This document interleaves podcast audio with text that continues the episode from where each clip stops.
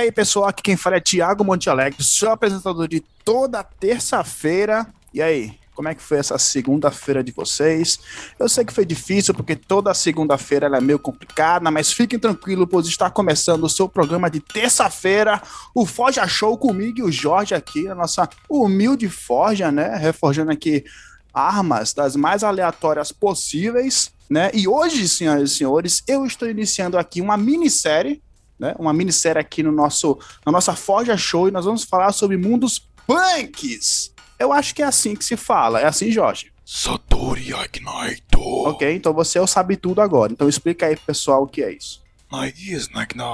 Muito bem, mas primeiro você aprende a falar idioma comum, depois você vem aqui fala pro pessoal, enquanto isso você fica aí caladinho fazendo o seu trabalho, beleza? Ai, ai, Show de bola. E hoje, senhoras e senhores, eu trouxe aqui a ilustre presença do aventureiro contador de histórias. E aí, aventureiro, como é que você tá? Tô bem, tô um pouco salgado que eu tava fazendo um cruzeiro pelos mares ali, junto com a tripulação de um certo pirata de chapéu de palha que se estica. Olha aí. Tava fazendo uma, um registro do que, que eles andam aprontando nos últimos 23 anos. Olha aí, muito tempo, muito tempo. Eu acho que eu peguei a referência, mas o Jorge não, porque ele é meio devagar. Mas, aventureiro, é o seguinte: o Jorge, né, ele foi sequestrado né, semana passada por golfinhos que soltam lasers. E eu tava aqui com a aventureira cósmica, né? Então a gente foi lá resgatar ele. E acabamos caindo em um mundo onde o neon é moda onde as pessoas usam próteses e é isso. A propósito, é, eu sou fluente em golfinhês tecnológico e aqueles golfinhos disseram obrigado pelo Jorge, viu? Como é que é? É, os golfinhos mandaram um obrigado pelo Jorge quando eles pegaram o Jorge e levaram embora. Olha só, a audácia de golfinho é algo inacreditável, né? Mas eu acredito que eu estava em um mundo cyberpunk. Eu sei. Cyberpunk é uma coisa muito, muito, muito legal. Eu gosto muito dessa lógica. Só que antes da gente falar o que é cyberpunk, vamos trazer a ideia do punk sozinho. O punk originalmente foi um termo definido para um movimento de contracultura que surgiu no final da década de 70. Não sei se vocês já viram falar disso, né? Mas foi capitaneado por Sex Pistols e outras bandas. E eles batiam de encontro ao tradicionalismo do establishment inglês daquele momento. E o movimento punk ele se espalhou pelo mundo inteiro como uma forma de protestar contra o rumo que a sociedade vinha tomando. E isso acabou derramando na literatura, porque o punk, quando você traz ele para a fantasia, para a literatura, o que que ele é quando ele está somado com um prefixo, tipo cyberpunk, dieselpunk ou todos os outros 42 tipos de punk que tem. Olha aí. Traz um elemento que gera um conflito no cenário. É um elemento que é a chave tanto da estética, porque o movimento punk originalmente ele tem uma estética que é totalmente distante da época. Isso, exatamente. É os moicanos coloridos, as roupas de couro. Exatamente. É, as mulheres podendo fazer uso livre de calças e camisetas que não tivessem necessariamente o corte, aspas, recatado, a, que era destinado a elas naquele momento. Né? E outra coisa do punk era a questão da liberdade, a questão de poder ser como se acha que deve. E aí a gente chega nisso. Se vocês quiserem uma uma aula aprofundada desse assunto, eu recomendo um conteúdo de um canal chamado Fantástico Cursos no YouTube, do professor Alexander Meirelles. Ele é, se não a maior, uma das maiores autoridades brasileiras de literatura fantástica e literatura em geral. Sim, sim. Eu esbarrei nos vídeos dele e eu fui apresentado a vários estilos de punks que eu nem sabia que existiam. Então, o cara mesmo, o cara é, é, é, sinistro nesse assunto. Exatamente. E assim, o que, que é o cyberpunk? O cyberpunk ele vem da década de 80. A década de 80 é a década do sonho para muita coisa, por assim dizer. Porque foi considerado, em algum momento, que na década de 80 era o início do futuro. Olha aí. Basta você olhar o seguinte: existem saltos tecnológicos da década de 70 para a década de 80 em todas as áreas do conhecimento. E esses saltos eles vão se repetir a cada mais ou menos 10 anos. Se você for olhar a tecnologia do final da década de 70 e do final da década de 80, a final de 70 é totalmente obsoleta. Se você pegar do final da década de 90, isso vai acontecer de novo. No final da década de 2000, de novo. E agora, no início dos anos de 2020, de novo. Eu acho que não, não é apenas tecnológico, eu acho que em tudo mesmo, né? Sim. É, em termos culturais, música, moda, tudo muda assim de uma maneira muito alt-tab. É bem isso mesmo. E aí, nessa época, começaram a questionar como seria o futuro dentro do que eles conseguiam vislumbrar. A gente tem que lembrar que o ser humano ele não vislumbra tão longe assim, sem descambar para a imaginação extrema. E assim eles criaram várias coisas sobre o futuro. Já vinha numa pegada com Alien, já tinha acontecido, 2001, Odisseia no Espaço e até Star Wars. Sim, sim. até sim. que surge um cara chamado William Gibson. William Gibson, ele bebeu em fontes que misturavam tanto essa tecnologia de ficção científica extrema, como era Alien, Star Wars, etc., com Mad Max. Sim, ele foi influenciado por Mad Max. Olha aí. Então ele bebeu de muita, muita coisa boa, né? Muita coisa boa. E ele juntou isso com os conflitos políticos, com o auge de Guerra Fria. A década de 80, o início da década de 80, foi o momento em que a Guerra Fria foi mais preponderante no mundo, por assim dizer. Então, ele escreveu um conto chamado Neuromancer. E nesse Neuromancer ele apresentava um futuro que não era tão longe assim, era um futuro logo ali, entre aspas, onde a tecnologia tinha avançado bastante, mas não tanto a ponto da gente ter que fechar os olhos para imaginar, e que todos os conflitos sociais tinham sido extremados pelas questões que estavam inseridas diretamente no contexto global relacionado à tecnologia. Então, assim, você tem a primeira menção das mega empresas, né, as megacorps, como forças maiores que os governos, na questão da substituição de partes do corpo pela, pela prótese biônica e uma presença de vários outros elementos. Porém, é necessário lembrar que a gente está em 80. Em 80, o acesso à internet não era fácil, computador não era algo popular, não tinha nenhuma interface válida, assim, de convidativa de se usar. Era uma época que ou você usava Linux ou você usava DOS. Eram sistemas de linha de comando. Você não usava o mouse para quase nada, só para corrigir o, o ponteiro do cursor às vezes. Era uma parada bem robusta, né? Exatamente, era bem ah, não intuitivo. E foi nesse escopo que surgiu o cyberpunk. Uma fonte importante do cyberpunk é o Isaac Asimov, que quase que eu esqueço de citar também. Com certeza. A cibernética, a biônica e a lógica do IA é muito influência de Asimov. Ele preveu muita coisa, cara. Coisa assim que, tipo, na época dele era. Não, não- não, não tinha isso, né? Então, do nada, o cara começa a escrever umas paradas que, mano, faz muito sentido. As regras da robótica, o termo robótica veio dele. Então, assim, Uhum. que é isso, cara? É sem lógica. Por isso que tem gente que fala que existem viajantes do tempo, né? Olha aí. E é assim que é o cyberpunk. E o cyberpunk ele cresceu evoluindo com a, evolução tecnológica. Se você pegar, por exemplo, o Neuromancer, quando eles falam de dados técnicos, eles falam da capacidade das coisas da década de 80. Hoje, se você for comparar as especificações de contos como Neuromancer, o primeiro Blade Runner, o filme do Ken Reeves, Johnny Mnemonic, são coisas que hoje em dia você fala, ah, ninguém ia entrar em guerra por isso, sabe? Johnny Mnemonic é uma guerra entre duas empresas por causa de um HD de 80 GB. Olha aí. Um HD de 80 GB hoje é um, um brinquedo, sabe? Um celular tem mais HD do que isso, sem muito esforço. Mas pra época era uma coisa fora do comum. Mas eu acho esse cyberpunk da década de 80, ele tem um charme. É, é, é, para mim, esse é o cyberpunk. Pra mim, esse é o, o, o tchan, tá ligado? O que dá o charme. Eles parecem não ter tanta tecnologia quanto nós temos hoje, mas eles têm, tá ligado? É aqueles computadores enormes, só que ilimitados, assim. Muito, muito foda.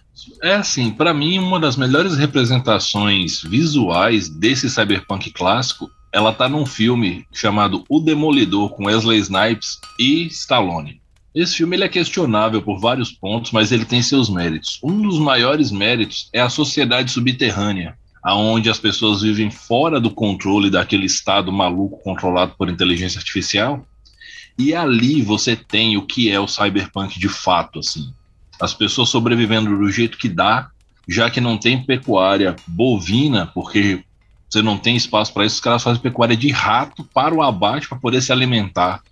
Porque o cyberpunk, ele é a máxima dele é high tech, low profile, ou seja, alta tecnologia num baixo estilo de vida. Isso, exatamente. É, tem muito aquela parada do do yourself. Né? Você não vai comprar uma prótese ali novinha, não. Você vai fazer sua prótese, vai ser um negócio tosco, feio, só que muito funcional. E, e se você for comprar, você não vai comprar de um fabricante de próteses. Provavelmente você vai comprar de um atravessador ali na esquina, que o cara é uma mistura de barbeiro com médico, com técnico em eletrônica, com mandingueiro e ainda faz o jogo da Sportnet, sabe? É, tipo isso mesmo. Ainda faz o gato na sua cara se você pedir. Então, é, assim... é bem esse rolê mesmo. Então, assim, isso é uma coisa que marca muito o cyberpunk, assim, a briga pela sobrevivência e a falta de acesso direto às coisas. Porque o acesso está do lado de lá, está dentro das muralhas das megacorporações. Sim, sim.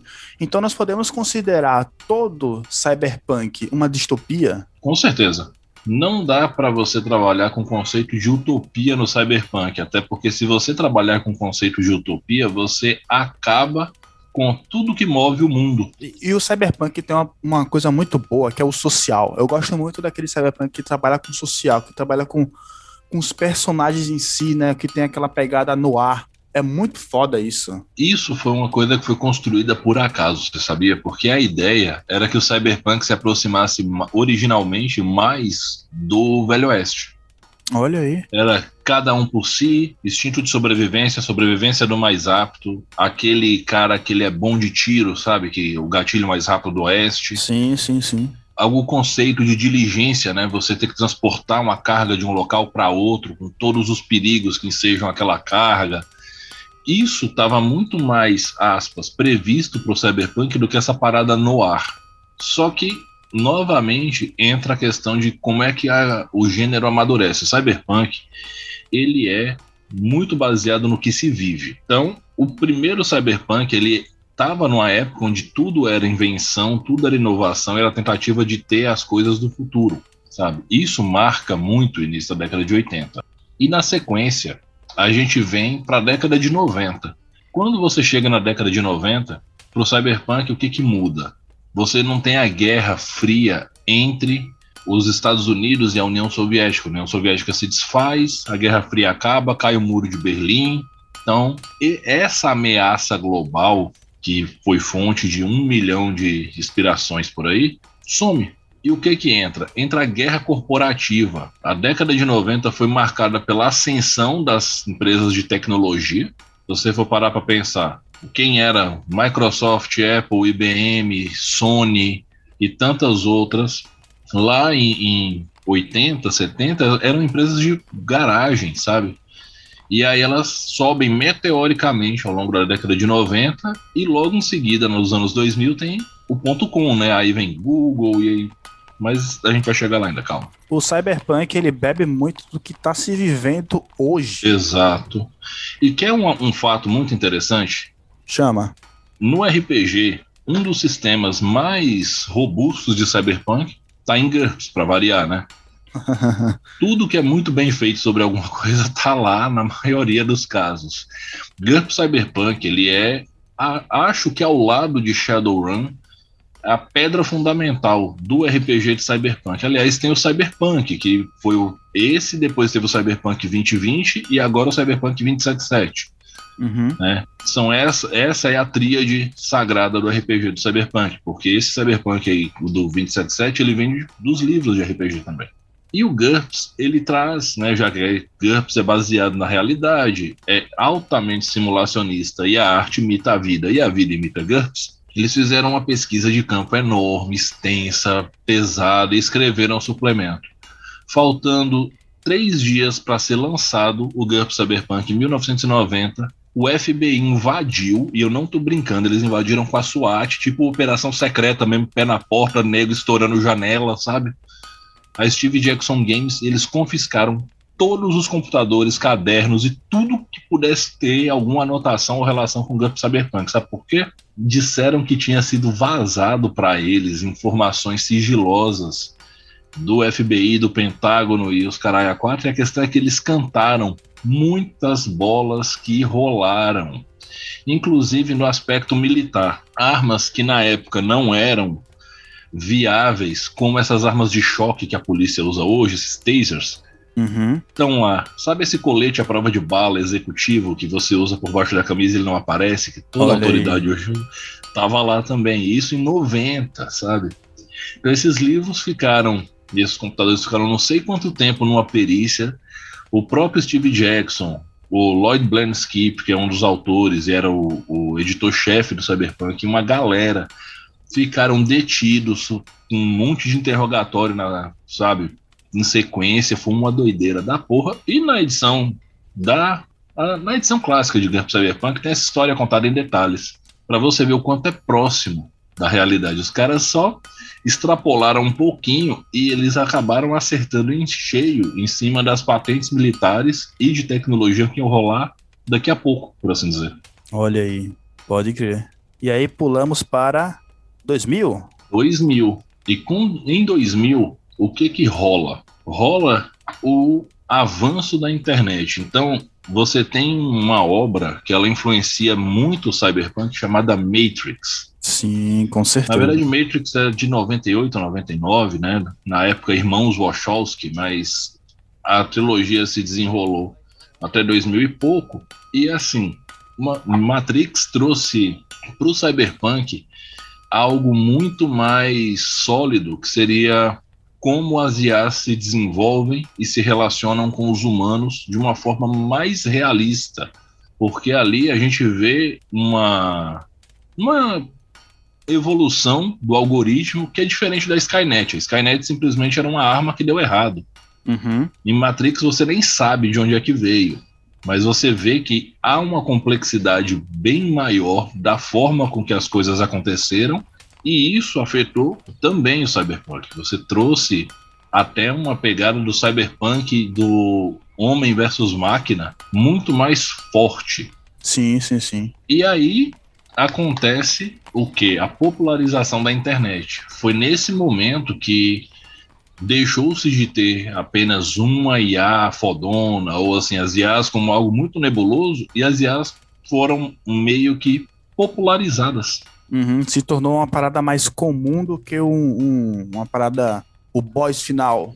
Tá? Exatamente. O- a maior contribuição dos anos 2000 para o cyberpunk é a- o aprimoramento do cyberespaço. Ele deixou de ser uma coisa muito etérea, muito não prevista, ele se tornou algo muito mais palpável. Isso foi bem joia. E os anos 2000 eles são o limite entre o cyberpunk clássico e o neo-cyberpunk, novo cyberpunk, cyberpunk 2.0, como muita gente chama, que é o wireless cyberpunk. É o cyberpunk que já leva em conta a tecnologia sem fio. Mas, na minha opinião, o cyberpunk mesmo é aquele com fio, capenga. É o Vídeo cyberpunk. cassete. Exatamente. É aquele cyberpunk de Blade, Blade Runner. Pra mim, aquilo ali é o ouro. Pra ouro mim, ouro. coisas que tem que ter em Cyberpunk. Tem que ter um, um muscle car da década de 70, tipo um Maverick, um Mustang, É. da- de preferência com aquele respirador em cima do capô. Tem que ter. Tem que ter um- um- uma arma grande, do tipo assim, uma pistola Magnum 45. Tem que ter. E tem que ter sobretudos de couro batido, assim. Aquele sobretudo que você vê que ele é velho, mas que ele aguenta o tranco ainda. Exatamente. Tem que ter é, aquelas placas de, de neon com letra japonesa, né? Tem que ter aquela O letreiro névoa. tem que estar tá caído, né? Assim. É, exatamente. Uns estão piscando assim porque não tá prestando mais, É, né? Tem que ter isso essa é parada. muito cyberpunk. Isso é muito cyberpunk. Vamos falar agora algumas obras cyberpunk para o pessoal aí pesquisar e se deliciar com essa maravilha aí que, que a literatura pôde nos proporcionar. Né, eu vou começar com o próprio Blade Runner, né? Recomendo Blade Runner em, em todos os aspectos. Né? É um filme metafórico, filosófico. Cara, é sensacional. Tanto o filme quanto a obra literária é muito bom. Exterminador do Futuro. Olha aí. A franquia Terminator, ela traz os elementos do cyberpunk muito fortes nela, por mais que eles não estejam onipresentes, mas a pegada de Exterminador do Futuro, principalmente aquele spin-off que teve em Idos de 2000 e pouco, que mostra o John Connor invadindo a Skynet, aquilo ali é cyberpunk até o bigode. Olha aí, tem um, tem um filme, esqueci, ele faz ele faz o, o sexto sentido. Bruce Willis? Isso, tem um filme dele que. Putz, o quinto elemento. Exatamente, o quinto elemento. Eu acho também uma parada muito cyberpunk. Sim, ele é um soft cyberpunk. Ele. Mas é bem cyberpunk ainda. Ele traz muita coisa, mas ele já tem uma. Ele já dá uma lambida boa ali no sorvete da, do sci-fi. Olha aí.